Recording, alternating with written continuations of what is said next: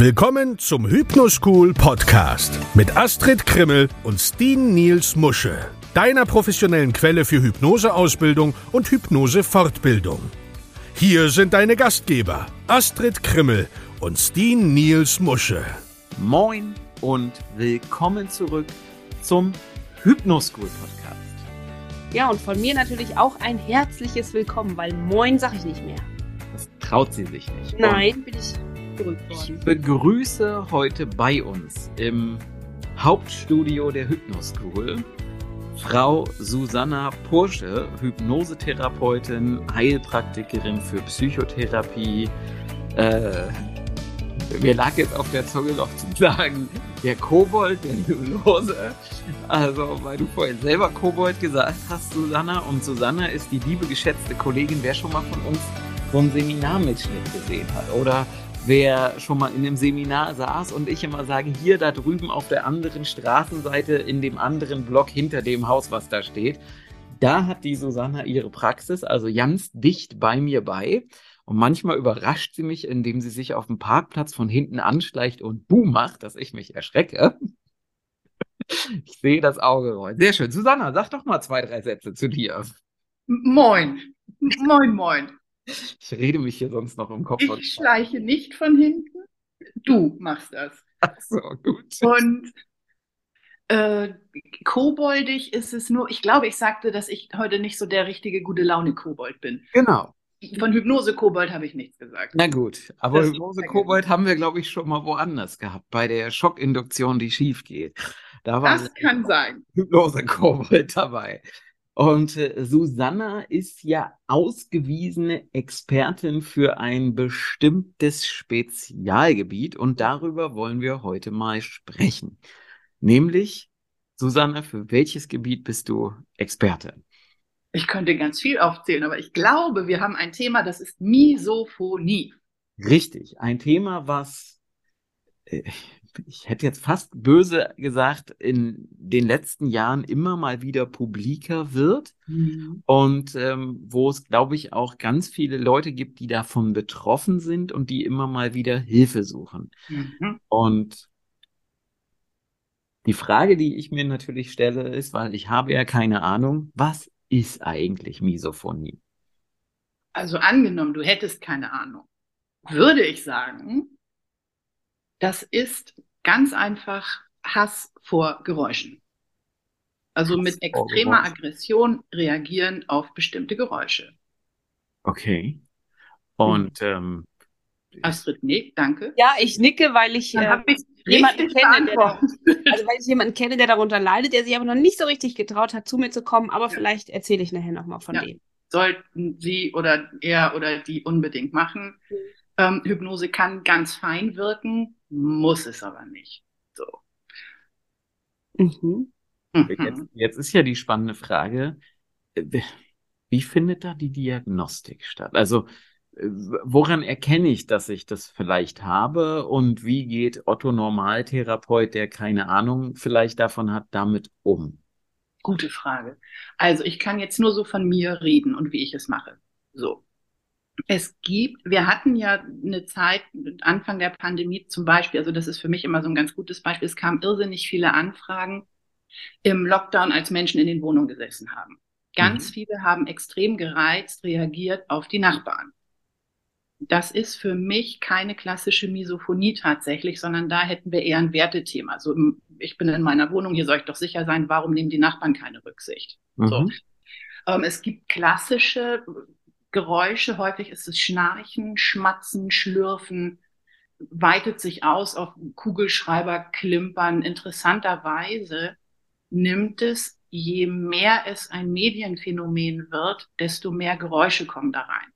Es kommt dann noch zusätzlich, dass es auf eine visuelle Antriggerei stattfinden kann. Das heißt, gar nicht mal mehr nur über Geräusche geht, sondern auch noch über Bewegungen, also Wippen von Füßen, durch die Haare fahren, alles Mögliche. Also an sich ist jetzt ganz, ganz furchtbar viel unter diesem Deckmantel, Übermantel in dem, in die warme Decke Misophonie gewickelt. So. Okay.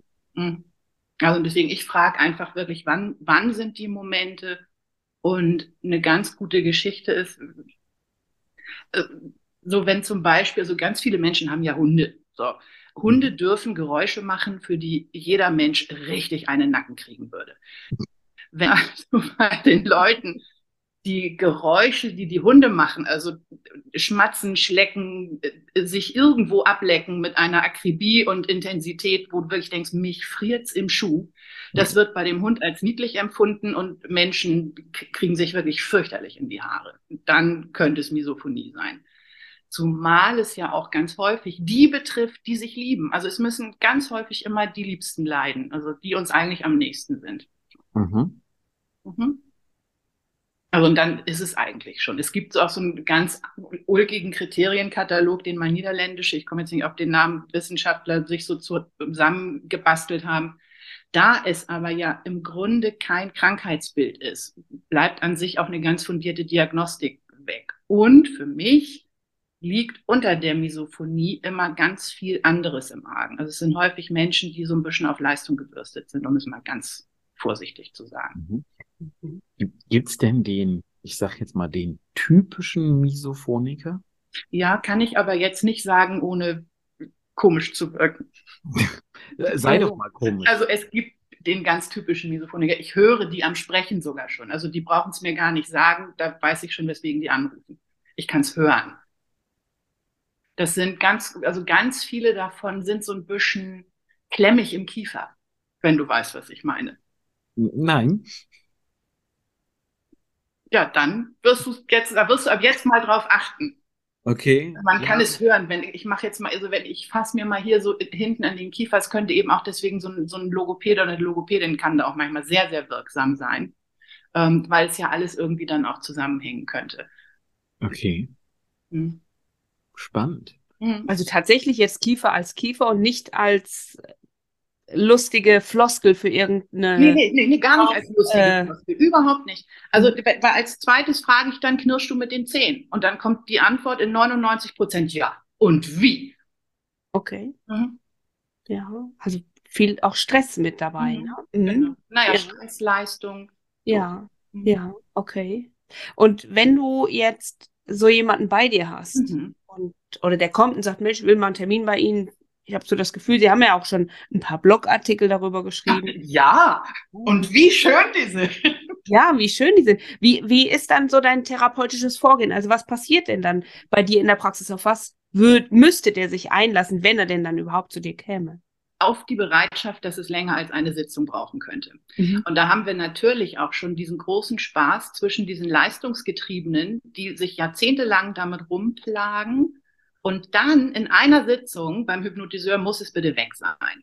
So. Mhm. Das ist schwierig. Das kann klappen, muss es aber nicht. So, und deswegen, ich mache tatsächlich das, was nötig ist. Ich habe nicht ein Format oder eine Herangehensweise. Alle bekommen bei mir Übungen für zu Hause was ich auch im Vorgespräch schon sage, und auch da hatte ich schon, dass die Menschen dann auflegen und sagen, ach nee, ich muss selber was zu Hause machen. Nee, dann habe ich da keine Lust zu. Also das gibt's auch. Und dann ist es eben auch eine Übung. Es geht ja im Grunde bei der Misophonie darum, wie setze ich mich damit in Beziehung mit dem Erleben, das ich habe. Und was mache ich damit? So. Und wir wissen von Viktor Frankl, zwischen Reiz und Reaktion ist immer ein Raum, den wir füllen können. Und mit was füllen wir den? Und dann eben mit dem, was dran ist und was geht. Also deswegen erwartet von mir bitte nicht die eine ultimative Supermethode, die habe ich nicht. Aber du hast weil ja Menschen unterschiedlich sind. Ja, ja, aber du hast ja möglicherweise etwas, was ich sag jetzt einfach mal, häufig schon mal einen guten Schritt nach vorne bringt, oder? Häufig ist eben, wie setze ich mich damit in Beziehung, bringt einen guten Schritt nach vorne. Das, was ich wirklich auch immer sage, ist, es ist nur eine Seite von dir, die in einem bestimmten Kontext dieses phänomenale Wahrnehmen zeigt. Es ist eben nicht der ganze Mensch. Wenn ich sage, ich habe Misophonie oder ich bin Misophoniker, ist es eine Besitzanzeige. Damit gehört es schon mal dazu. Das lässt sich ja, lässt sich durch eine ganz einfache Assoziation, Dissoziationsübung, die wir sowieso die ganze Zeit machen, schon mal anders wahrnehmen. Das hilft. Verbunden mit der Übung, die ich für den Vagusnerv mache. Das hilft. Arbeiten mit einem schönen NLP-Format. so, das kann sehr, sehr gut helfen. Ähm, die äh, arbeiten mit Submodalitäten und mit den Kriterien davon. Also wie merkst du es, wo merkst du es, welche Art von, wann ist es, wann ist es nicht und dann Unterschiede einführen. Die ganze Zeit Unterschiede reingeben. Wie zum Beispiel Leute, die Hunde haben, mit denen ist es wirklich relativ einfach, weil die kennen Schmatzen, die kennen schlimme Geräusche, die sie überhaupt nicht stört. Das lässt sich ganz einfach umfokussieren auf andere Menschen, Restaurantpartner und dann ist das Ding gut. Es kommt vor, dass Menschen mit einer ganz kleinen Sitzung glücklich sind, ganz viele Jahre und nicht einen Zucken mehr haben bei Geräuschen. Okay. Und bei anderen nicht. Und ich mache dann eben auch gerne, natürlich kann es auch manchmal Ursachen haben. Na klar, die Regression ist super. Wenn irgendwann der Organismus irgendwas verwechselt hat, mit einem Geräusch kommt und es ist irgendwie verbunden mit irgendeinem, mit irgendeinem emotionalen Eindruck, das lässt sich prima lösen. Und manchmal ist es eben eine Gemengelage aus allem. Und dann ist es ja nun auch gerade ein richtiges, echtes Medienphänomen. Also wann immer es durch die Presse geht, merke ich das an den Anfragen. Weil ja, das was? So, entschuldige bitte. Ja? Nein, nein, ist, äh, nee, nee, red weiter. red du nur, doch. Weil dann eben plötzlich die Menschen sich fragen, oh, das habe ich auch. So das letzte Mal war ganz, ganz doll, als Yvonne Katterfeld sich geoutet hat, irgendwie bei irgendwie, ich glaube, es war letztes Jahr die Berlinale oder so. Und da stand das Telefon nicht mehr still. Ja. Weil sie dann eben drüber spricht, dann lesen das manche, ah ja, Mensch, nee, du, also wenn, hörst du das? Wenn du isst, das nervt mich auch immer so. Und ja, dann hast du das wohl. Und dann ist es auch gesetzt. So. Okay. Aber heißt das, dass die Leute von sich aus oft gar nicht wissen, dass das Problem, was sie haben, dass das tatsächlich auch ein, ich sag mal, einen Krankheitswert hat und dass es sogar einen Namen trägt? Ich gehe nach wie vor nicht mit, dass es einen Krankheitswert hat, obwohl ich auf keinen Fall das irgendwie schmälern möchte. Das mhm. ist ein ganz schlimmes Erleben. Es ist ein mhm. großes Leid, das die Menschen haben, ganz klar. Ähm, Entschuldige, was war die Frage? Ja, also ist das den Leuten, wenn es nicht gerade ah, durch genau, danke. Geht, überhaupt ähm, nicht immer. Überhaupt nicht. Und dann lesen die sich manchmal bei meiner Seite so rein und sagen, ach, bin ich was froh. Das wusste ich ja überhaupt nicht. Das haben mehrere. Das ist ja auch das Nächste. Nicht jeder hat einen TikTok, nicht jeder hat ein Instagram oder YouTube und denkt dann so, ich wusste nicht das. Also da hat's einen Namen, was schön. Ja. Und Namen hat ist ja schon mal ein Schritt in die richtige Richtung. Das ist wirklich ein Schritt in die Richtung. Ich weiß nicht, ob du dich erinnern kannst, als ich es mal erzählte. Ich hatte das ja auch Jahrzehnte. Und ich bin jetzt noch ohne das Internet aufgewachsen. Es hatte bei mir nie Namen. Meine Eltern dachten, ich wäre eine völlig hysterische Teenagerin, nur rumbockt. Und ja.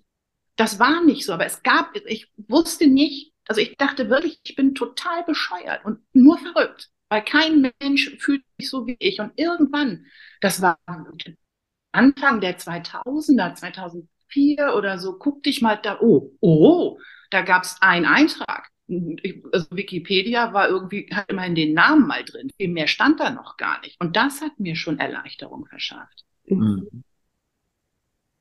Ja, interessant. Mhm. Das heißt, also das Verständnis, ja. dass da was dahinter steckt, ist ja schon mal für viele hilfreich. Absolut, dass die eben nicht irre sind, weil sonst beobachtest du dich, man, das wissen wir ja auch, wie Menschen mit sich hart ins Gericht gehen können. Mhm. Und wenn die jeden Tag denken, mit mir stimmt was nicht, ich bin verrückt, das ist bestimmt total krank. Ich weiß auch, dass manche Ärzte gar nicht wissen, was das ist und dass es das gibt. Mhm. Und es sind total, also es ist, es ist ja wirklich fast eine Tragödie dann, wenn die Menschen sich nicht ernst genommen fühlen damit. Nur weil es einfach nicht irgendwie diagnostizierbar, klassifizierbar in, in den gängigen Diagnose-Manuals steht. So. Ja.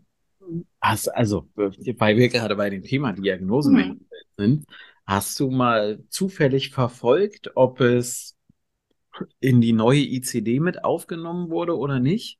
Oder ob es das in anderen, äh, also ich sag mal. Ich also wir haben ja die Hyperakusis und die Phonophobie. Mhm. So. Und Phonophobie unterscheidet sich natürlich in der Misophonie, also es geht ineinander über bisweilen, aber es unterscheidet sich eben, habe ich Angst vor Geräuschen oder reagiere ich sehr aggressiv auf. Ja. Und ein gutes Merkmal ist eben wirklich, also so, bei mir waren es wirklich Tötungsfantasien. Und das haben Menschen und die sind froh, wenn sie darüber sprechen können.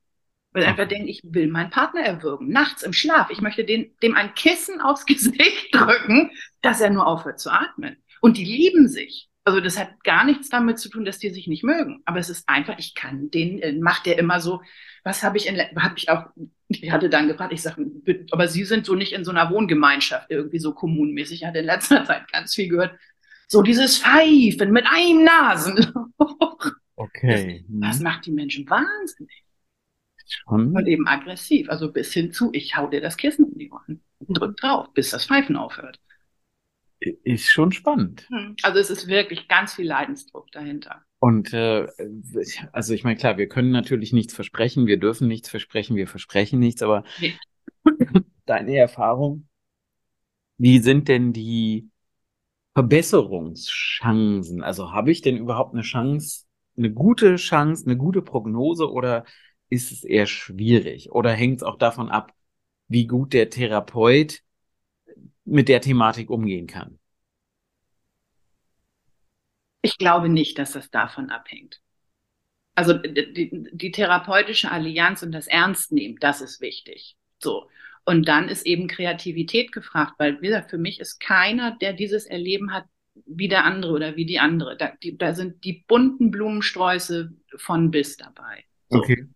Es ist, also aber ohnehin, ich meine, also man sollte nicht Hypnose machen, wenn man sich nicht irgendwie mal mit Wahrnehmungskanälen und Fokusveränderungen auseinandergesetzt hat.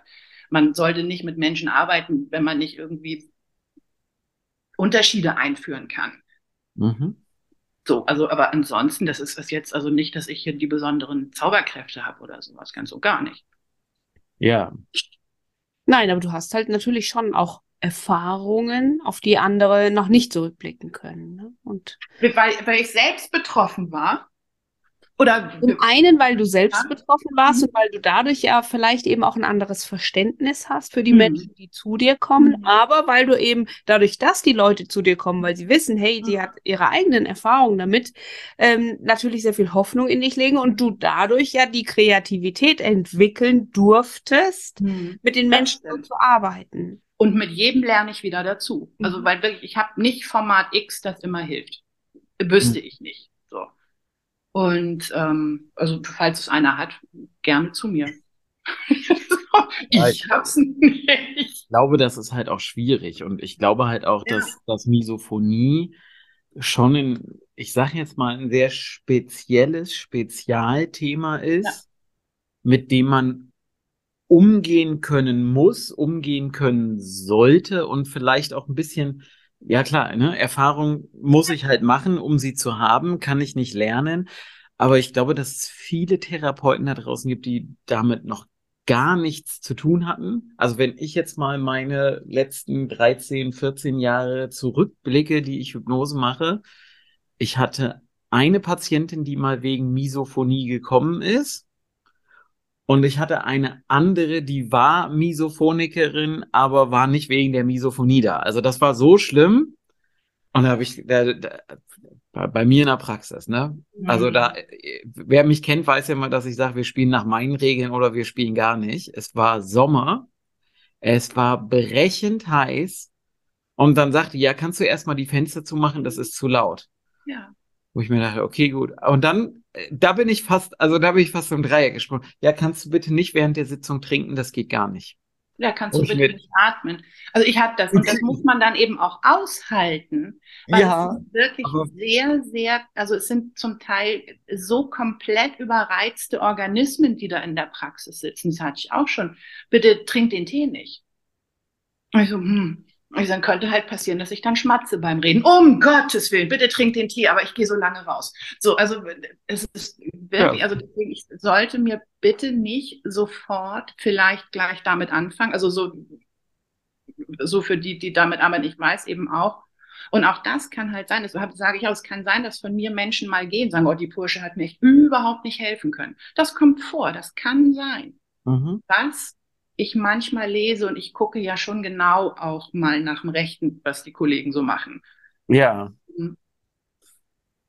Ich darf nicht erwarten, dass es einfach ist, weil die Menschen eben viel mitbringen. Weil es ist wirklich selten, dass es ganz leicht vom Hof geht. So.